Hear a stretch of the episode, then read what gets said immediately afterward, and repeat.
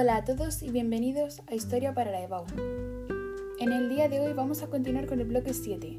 Hablaremos del 7.3, el problema de Cuba y la guerra entre España y Estados Unidos, además de la crisis de 1898 y sus consecuencias económicas, políticas e ideológicas.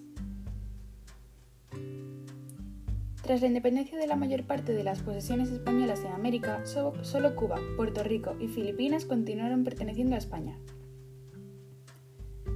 La Primera Guerra de Cuba concluyó con la Paz de Zanjón en 1878. Sin embargo, la insurrección siguió latente por las aspiraciones de la población criolla y los intereses de Estados Unidos. En 1895 se produjo el Grito del Baile bajo el lema Viva Cuba Libre, fue dirigida por José Martí en Santiago de Cuba, de donde se extendió rápidamente. Meses más tarde se reunió la Asamblea Constituyente, nombrando presidente a Salvador Cisneros y votando una constitución democrática. El gobierno español quiso acabar con el problema cubano. Primero envió a la isla al negociador Martínez Campos, quien fracasó.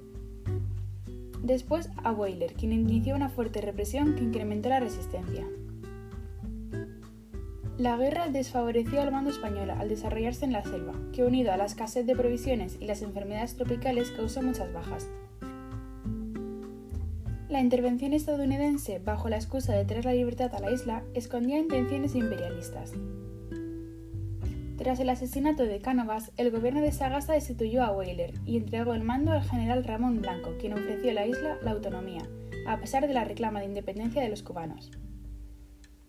Antes de producirse una guerra inevitable con Estados Unidos, el presidente William McKinley ofreció la compra de Cuba por 300 millones de dólares, propuesta que España rechazó.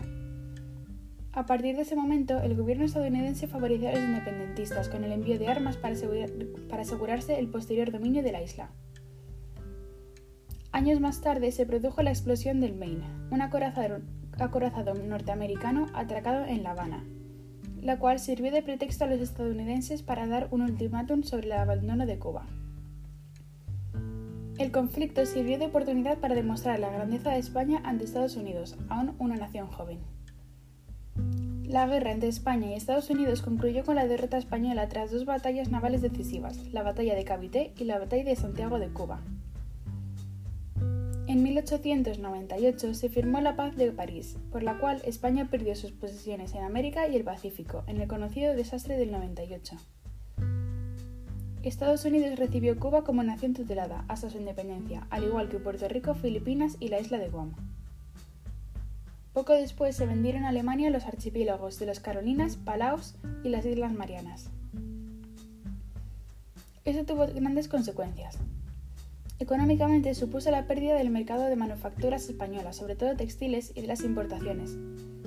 Políticamente supuso una reflexión para los dirigentes, lo que inició el regeneracionismo político, donde se intentó adecuar el país a la realidad que había dejado la, la derrota. Militarmente se manifestó la incapacidad de un ejército formado por un gran número de mandos y un sistema de reclutamiento por quintas injusto.